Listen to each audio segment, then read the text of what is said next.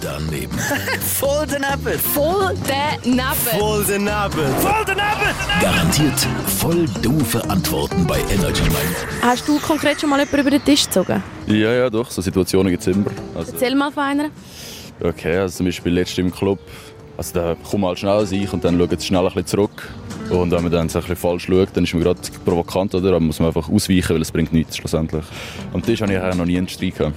Also hast du vielleicht gleich schon mal vorgekommen, dass du es beobachtet hast, dass jemand jemanden über den Tisch zieht? Also ich finde Gewalt finde ich nicht gut. Also man sollte das Problem nicht mit Gewalt lösen, sondern so mit Wörtern und Argumenten und so.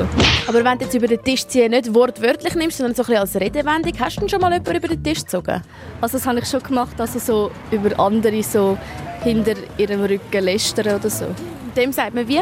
Über den Tisch ziehen. Wie stellst du dir das vor, wenn jemand jemanden über den Tisch zieht? Ja, Wahrscheinlich ist es immer damit einhergehend, dass es zu viel Alkohol war. Ähm, es ist irgendein Disput, also es kann verschiedenes sein.